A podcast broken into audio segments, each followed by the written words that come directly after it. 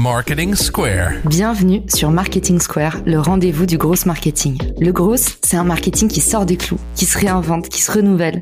C'est aussi un mindset qui repose sur l'envie de se dépasser, de se détacher de ses opinions une bonne fois pour toutes et d'apprendre en continu. Si tu te reconnais dans cette description, que tu sois débutant ou expert, abonne-toi.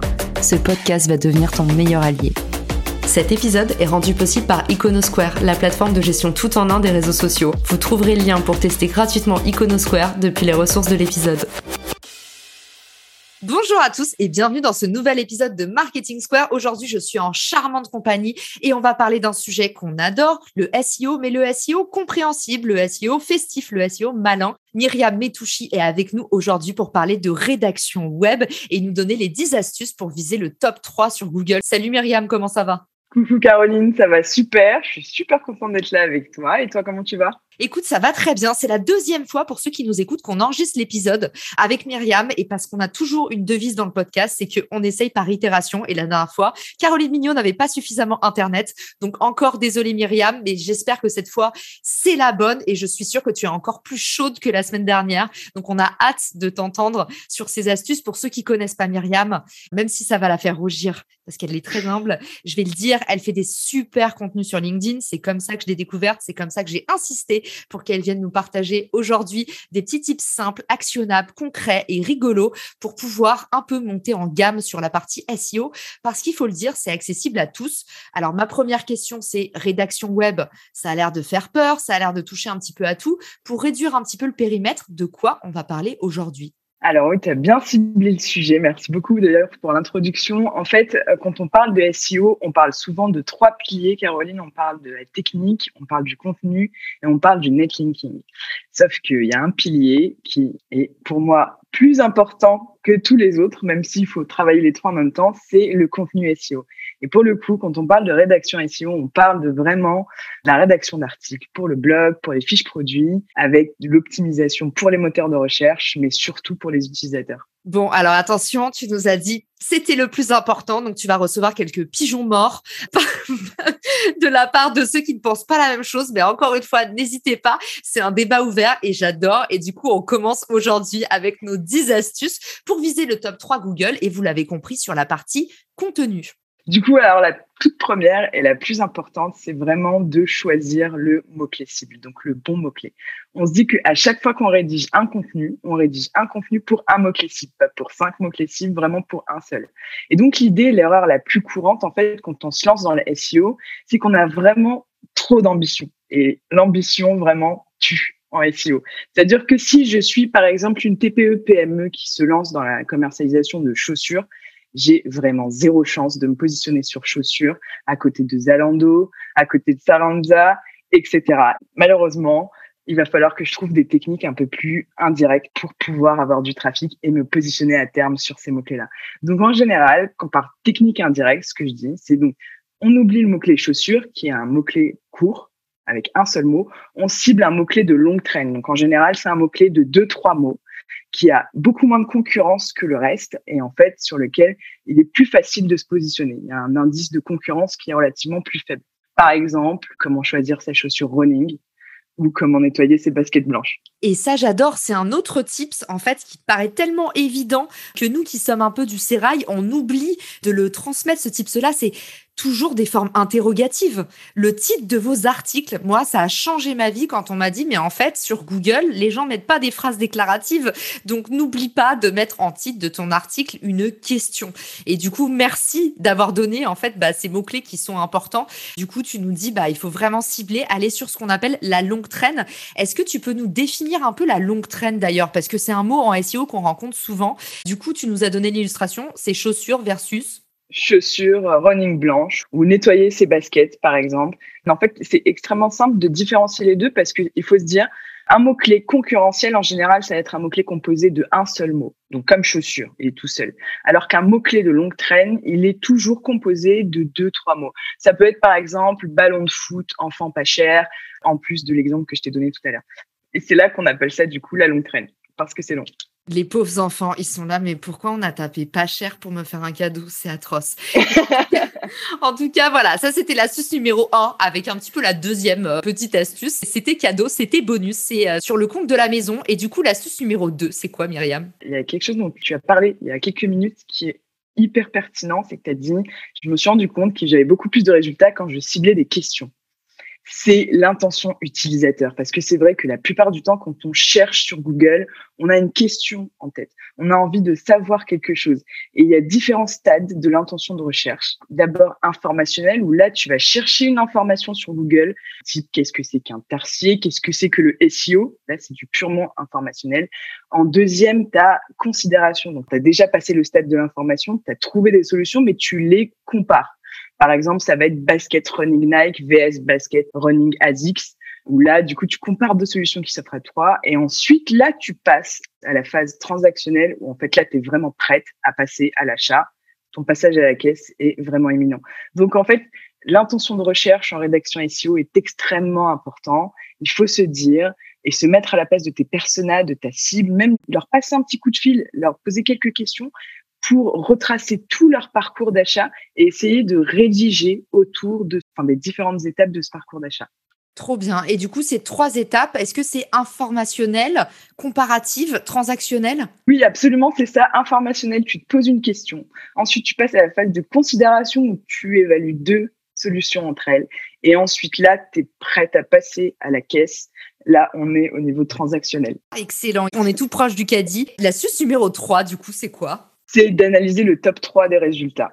En gros, quand tu veux rédiger un article sur un sujet, tu vas regarder les résultats qui sont positionnés en top 3 sur Google et tu vas chercher à identifier ce qui manque dans ces résultats. C'est-à-dire qu'en fait, mettons que l'article fasse 800 mots. Toi, tu vas chercher à faire un article qui est plus long. Donc, tu n'as pas dit forcément d'en faire un 3000 ou 5000, même si c'est vrai que plus long est ton article, mieux il va ranker sur plusieurs mots-clés tu vas chercher en fait à, identifier ces petits gaps, ces petits défauts. Par exemple, si dans le top 1, il n'y a pas de vidéo dans cet article, mais que toi, tu as une vidéo de ton côté, tu vas mettre en avant cette vidéo. Et en fait, à chaque fois que tu vas apporter une valeur ajoutée qui n'est pas présente en top 3, tu vas être mieux considéré au niveau du temps passé sur cet article et tu seras mieux considéré aux yeux de Google parce qu'ils se sont rendus compte que tu as mis un peu plus de qualité dans ton contenu. Moi, ce que je fais pour bien positionner mes articles, c'est que je prends justement le top 3 des articles. Et en fait, je me dis, OK, c'est quoi les, trois premiers articles qui sortent? Par exemple, je vais mettre partenariat. Donc, j'ai euh, les campagnes qui cartonnent en partenariat, comment choisir un partenaire et la séquence email qui euh, convertit un partenaire. Et eh ben, je fais un article ultra long et je mets les trois dans un seul article. C'est comme ça que je fais de façon intuitive. Est-ce que ça peut être une bonne technique pour le profane ou est-ce que c'est éclaté au sol et j'ai juste l'impression que ça marche, mais pas tant que ça? C'est une super bonne technique. Pourquoi? Parce qu'en fait, là, tu couvres vraiment l'intention de recherche. Tu as dû remarquer forcément, Caroline, quand tu tapes une requête dans Google, tu as parfois une, espèce de box qui apparaît avec autres questions posées, où tu as beaucoup de questions qui tournent autour de cette intention de recherche. Il faut essayer de les inclure au maximum dans ton contenu, de répondre à un maximum de questions, et tu vas voir que tu vas vite arriver à une longueur de contenu qui est assez impressionnante. Tu vas mieux ranker parce que tu auras couvert l'intention dans sa globalité. Donc oui, absolument. C'est pour le coup une très très bonne technique. Trop bien. Eh ben, je suis contente. Et un des meilleurs conseils qu'on m'avait donné en SEO, en fait. Il peut paraître un peu poncif, mais je trouve que ça décomplexe justement le SEO quand on l'explique aussi simplement. On avait dit, tu veux être premier sur Google? Bah, très bien. Bah, fais mieux que le premier article. Je te laisse pour l'astuce numéro 4. Bah, la prochaine astuce, du coup, c'est d'améliorer en fait l'expérience de lecture. Quand on arrive sur un article, on a vraiment envie de se souvenir. En fait, comme on dit souvent sur LinkedIn ou ailleurs, les gens s'en foutent de vous, ils se souviennent de ce que vous leur avez fait ressentir. C'est la même chose sur un article de blog. T'as pas envie de saouler quelqu'un avec plusieurs pavés, des phrases qui font cinq euh, lignes d'affilée. Tu as vraiment envie d'aérer ton contenu, de le rendre compréhensible et digeste à tout le monde, en fait. Et donc, les gens, plus ils vont se sentir, on va dire, bien traités par, par ton article ou euh, lors de la lecture de cet article, et plus ils vont passer de temps. Le facteur temps en référencement, il est super important parce que donc, ce qu'on appelle le dwell time, c'est le temps passé sur une page. Plus tu passes du temps sur une page, plus tu renvoies comme signal d'utilisateur à Google que cette page est qualitative. Et dans ce cas-là, il va booster ton ranking. Donc pour faire ça, pour augmenter le temps passé sur une page, tu dois espacer ton contenu. Je fais une phrase, je saute une ligne, je repasse à une autre phrase. Je mets beaucoup de visuels, je mets des gifs, je mets des vidéos. Je rends ça incroyable. Il faut que la personne qui arrive dessus se dise, waouh, ça me fait plaisir de lire. Et pas du tout. C'est un fardeau de devoir me taper ces 8000 euh, mots euh, dans un guide euh, rédactionnel. Donc vraiment, c'est la troisième astuce, c'est l'expérience de lecture. Ok, on structure ça comme un instituteur, comme vous, quand vous étiez en CM2, grand 1, petit B, partie C, essayer de structurer au maximum. Et puis surtout, c'est aussi le bon type ce que tu nous donnes, c'est un peu de diversité dans vos contenus. Que diable Donc euh, des gifs, des petites vidéos, parce que ça, imaginez en termes de dwell time, si vous avez un contenu vidéo à pousser. Moi, dans mes articles, je mets toujours le contenu en vidéo pour ceux qui ont même la flemme de lire l'article. Et puis bah aussi, euh, on aura peut-être l'occasion d'en parler, mais si vous avez des contenus complémentaires, c'est le moment de les mettre. Alors bien sûr, évitez de faire sortir les gens de votre site, mais voilà, si vous voulez renvoyer vers éventuellement un autre article ou autre chose que vous avez écrit, ça continue à travailler pour vous. N'hésitez pas à égayer un peu le contenu, aller un tout petit peu au-delà de l'exercice demandé. J'adore ce tips. Absolument, bah, tu as parfaitement bien résumé. Du coup, le prochain tip, ça reste encore pareil autour de la lecture et enfin de la rédaction. On parle vraiment d'optimiser la sémantique. On connaît tous ce concept de mots-clés. On va chercher à mettre en fait les mots-clés dans les zones chaudes, donc c'est-à-dire dans le H1, dans le H2, H3, etc. Donc tout le balisage de l'article. Ce qui est important aussi, c'est de se dire qu'on n'a pas envie de passer pour un bourrin. Donc on va pas mettre le mot-clé cible toutes les deux secondes et demie euh, dans une phrase parce que là ça devient indigeste et puis les gens le repèrent il y en a de plus en plus qui le voient hein, quand on est là à dire euh, par exemple basket blanche également appelé euh, chaussures à talons également appelé sneakers etc les gens le voient et du coup ils se sentent un peu lésés et ça les agace et ça agace aussi Google. Donc cette technique là elle est vraiment pas bonne. Par contre c'est vrai que la fréquence de mots clés dans un texte est hyper importante. On appelle ça la densité de mots clés et il faut faire en sorte que elle soit moyenne pas trop haute, mais moyenne. il y a des outils qui sont super qu'on mettra du coup euh, sur la, page de l'épisode, comme one.fr qui est très très bien pour optimiser la densité de mots-clés, ou Your Text Guru, qui est utilisé par beaucoup de confrères ICO. Moi, j'aime bien en mots-clés. D'ailleurs, euh, je rajoute un petit outil que vous retrouverez dans les ressources de l'épisode. C'est Uber Suggest. Moi, j'adore identifier ah les mots-clés avec ça, que ce soit pour le social media ou mes articles. D'ailleurs, je serais curieuse de savoir ce que tu en penses pour les articles SEO, parce que peut-être c'est pas tout à fait adapté. J'en profite pour te reprendre à l'ordre, Myriam, car tu as utilisé du langage extraterrestre. Tu nous as dit H1, H2, H3. Et du coup, il va falloir rendre des comptes à la planète Terre. Qu'est-ce que ça veut dire? Ah bah oui, absolument. Là, du coup, je me suis carrément oubliée. En fait, oui, bah, c'est le balisage. Quand, par exemple, tu te souviens, à l'école, on nous demandait de rédiger des dissertations ou des trucs comme ça. C'était assez horrible. Mais on rédigeait avec des titres, des sous-titres et encore des sous-titres. Et c'est la même chose pour Google. On a des titres qu'on appelle donc le grand titre d'une page qu'on appelle le H1. Ensuite, on a des sous-titres qui sont les H2. Et les petites sections dans ces sous-titres, on les appelle les H3. Et tout ça, on appelle ça le balisage à chaîne. Ça permet juste à Google de comprendre en fait la structure d'un contenu et de vite se dire ah tiens la thématique c'est les chaussures par exemple. Ça peut être une autre.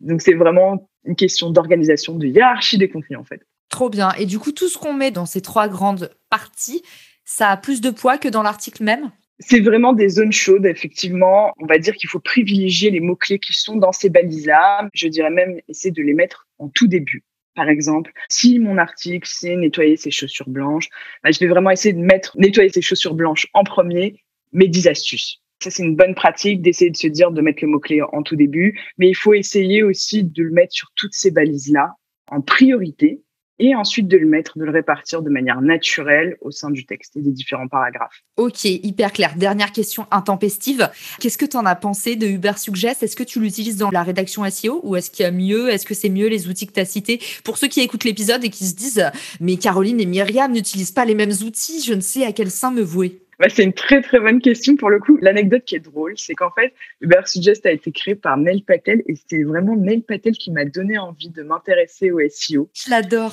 Il est incroyable, on est d'accord. Et en plus, il a été cité meilleur consultant marketing par Barack Obama. Rien que ça. Rien que ça. Donc ça, pour le coup, euh, il, il, a un super level incroyable. Et, et non, bah, bien sûr, tout ce qu'il fait, c'est incroyable. Et Uber Suggest, c'est un des outils que j'utilise aussi euh, au quotidien. Vous voyez pas Myriam, mais elle a les yeux en forme de cœur. C'est vraiment euh, là toutes les deux on est comme deux groupies. Moi aussi j'adore Patel. Enfin, justement, c'est un mec qui a vachement décomplexé le SEO. Et vous voyez, on n'est pas obligé d'avoir un air sévère quand on parle de SEO. Au contraire, euh, c'est 100% mm. actionnable. Donc en général, le SEO fait plutôt sourire les gens que l'inverse. Eh ben, c'est déjà la dernière astuce. On est pendu à tes lèvres, Myriam. Dis-nous tout. Alors, la dernière astuce, en fait, c'est qu'on a passé un temps incroyable à créer un super contenu de top qualité on ne veut pas qu'ils finissent au cimetière de Google, donc après la page 2. Alors, ce qu'on va faire, c'est qu'on va essayer de le promouvoir, mais de la bonne manière.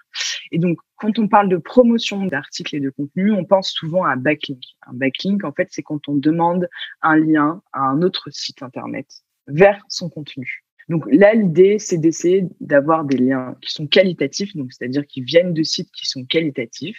Et donc pour ça, moi, j'ai une astuce que j'affectionne particulièrement parce que c'est un, bon gain de temps et ça nécessite pas d'acheter un lien. En fait, c'est d'identifier les sites qui pointe vers les résultats en top 3 sur Google. Donc là, l'idée, c'est donc, quand on parlait tout à l'heure du top 3, on, s'était dit qu'il fallait y jeter un coup d'œil pour voir ce qui manquait, etc. Là, l'idée, c'est de passer le, top 3 des résultats dans un outil qui s'appelle Ahref et de regarder, en fait, les différents liens qui pointent vers ce top 3-là des résultats. Et en fait, quand on va faire cette astuce-là, on va vite réaliser qu'il y a des liens qui sont perdus. Ce sera marqué dans l'outil lien perdu ou lien cassé. Là, c'est une opportunité de contacter les sites en question et de leur dire Ah, bah, j'ai noté que votre lien sur cet article-là, il est cassé. Est-ce que vous pouvez me faire un lien vers mon propre contenu? Et là, gratuit, rapide, vous avez remplacé les liens des concurrents et vous avez promu votre article. J'adore. Eh ben, c'est mon tips préféré. C'est ce qu'on appelle le bouquet final. Franchement, hyper malin. Une bonne ruse de renard comme on les aime. Et en plus, tu as cité Ahref, qui est, je suis aussi une groupie de ce site, qui a fait d'ailleurs, pour ceux qui s'intéressent au SEO, une des meilleures formations gratuites que j'ai jamais vues sur le SEO. C'est des malades de mettre ça gratuitement. Franchement, je l'ai faite. La formation, elle est dinguissime. C'est très pratico-pratique. Donc, allez regarder ce que fait Ahref. Ça fait plaisir, du beau contenu comme ça. Et Myriam, on se laisse pas euh, tout de suite parce que j'ai une dernière question à te poser. Comment est-ce qu'aujourd'hui, on peut identifier qu'on a vraiment un bon contenu? Comment est-ce qu'on peut être sûr? Si on est solopreneur, on n'a personne autour de nous, il faut qu'on appuie sur publier. C'est quoi un peu les règles pour savoir si on a fait un bon contenu ou pas? Alors là, c'est la checklist ultime du coup pour vérifier euh, avant d'appuyer sur publier. C'est vraiment déjà d'identifier sur Google si on a répondu à toutes les questions qui apparaissent dans la box autres questions posées de vérifier qu'on a bien compris l'intention de recherche utilisateur, bah, tout simplement en tapant le mot-clé en question, le mot-clé cible, et en voyant les résultats qui apparaissent en premier. Est-ce que c'est plutôt informationnel? Là, on parle d'un comparatif ou autre. C'est de valider la fréquence de répétition du mot-clé cible avec un outil comme one.fr, par exemple, dont on parlait tout à l'heure. D'optimiser, en fait, le balisage à chaîne dont on discutait également. Donc, vérifier qu'on a bien les bons mots-clés dans les différentes balises aussi de hum, raccourcir son URL, ça c'est une erreur un peu classique qu'on fait souvent. On a parfois une URL de son article de blog hyper longue, il y a des chiffres dedans et plein de choses. Il faut vraiment se dire, il faut que je la réécrive pour qu'il y ait deux, trois mots clés cibles maximum dans l'URL, qu'elle soit digeste et pour Google et pour l'utilisateur. Mettre du gras sur les mots importants vérifier qu'on a bien mis les bons liens vers les articles qui sont de la même thématique, donc soigner son maillage interne, retravailler du coup son title et sa métadescription pour donner à l'internaute l'envie de cliquer sur Google, et enfin vérifier que son contenu est unique, même si normalement si c'est vous qui l'avez rédigé, vous savez que vous n'avez pas plagié, on ne sait jamais. On peut toujours vérifier qu'il n'y a pas un petit euh, facteur de plagiat en utilisant des outils comme euh, Copyscape. Eh bien, ça, c'est la générosité de Myriam. On lui dit un épisode, elle en livre deux. Merci pour ta générosité. Tout ce que tu as livré, c'était hyper actionnable. Il n'y a pas beaucoup de personnes qui en disent autant et qui euh, offrent euh, autant de valeur. Donc, euh, merci beaucoup. Je suis hyper contente de cet épisode. Je suis hyper contente aussi parce qu'il faut qu'on se le dise. Il n'y a pas beaucoup de femmes dans le SEO. Donc, n'hésitez pas. Moi, je veux mettre un maximum de femmes dans Marketing Square. Je veux qu'on atteigne la parité dans les épisodes. Alors, mon critère numéro un, c'est vraiment la générosité générosité, ce que vous êtes capable de partager. Mais je voudrais qu'il y ait un peu plus de femmes. Donc ça me fait trop plaisir que tu sois venue, Myriam, et je te souhaite beaucoup de succès parce que je trouve que vraiment sur LinkedIn, tu apportes une vague de fraîcheur, de légèreté. Donc j'espère que tous ceux qui écoutent l'épisode iront t'envoyer de la force. C'est quoi les meilleurs moyens de te contacter? Est-ce que c'est LinkedIn? Je vais te transmettre justement ma page LinkedIn. Donc si jamais quelqu'un a des questions ou même besoin d'un peu plus d'informations sur un sujet qu'on a abordé, on peut carrément m'envoyer un DM en LinkedIn. Je suis dispo tout le temps, donc il n'y a pas de souci. Il y a aussi euh, mon lien Calendly si on a besoin par exemple d'un coaching de 30 minutes ou juste de vérifier, faire un check-up du site en question, discuter un peu marketing digital et SEO. Et voilà, globalement, c'est mes euh, deux moyens de communication. C'est trop sympa et on en parlait tout à l'heure en off avant de commencer l'épisode avec Myriam. On pense vraiment que LinkedIn, avant de faire de la prospection, il faut faire du networking et juste rencontrer les gens gentiment. Donc, si vous avez envie de parler marketing digital avec Myriam, vous avez vu, elle vous a pas dit euh, si vous avez des besoins et au moins 5000 euros à mettre sur la table. Elle vous a dit en fait, moi, je kiffe mon métier et je trouve que ça se voit, les kiffeurs sur LinkedIn. D'ailleurs, on fait un gros bisou à notre ami en commun, Mehdi, qui nous a quand même mis en relation. On va pas se mentir, à force de nous taguer chacune, on a fini par se. Alors merci Mehdi pour la belle découverte. Myriam, c'était un bonheur de te recevoir dans l'épisode. Et puis bah, pour tous ceux qui nous écoutent, bah, merci de votre attention. N'hésitez pas à envoyer une vague d'amour torrentiel à Myriam et je vous dis à très vite dans le podcast. Ciao Si cet épisode te plaît, tu peux le partager en me taguant ou lui laisser 5 étoiles sur Apple Podcast. Marketing Square.